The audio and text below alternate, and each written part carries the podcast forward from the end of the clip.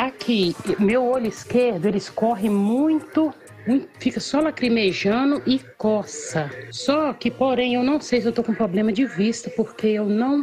A minha glicose não abaixa. Boa tarde. Muito bem, essa senhora ela trouxe vários pontos aqui, eu vou concentrar é, na coceira. É, ela tem que fazer o controle oftalmológico dela anual, porque ela falou assim: eu não sei se eu estou com um problema de vista. Então, tem um erro aí, né? Vamos uhum. colocar assim, porque ela precisa de fazer o check-up ocular. E nesse check-up ocular, ela vai trazer essa queixa e nós vamos estar tratando essa queixa.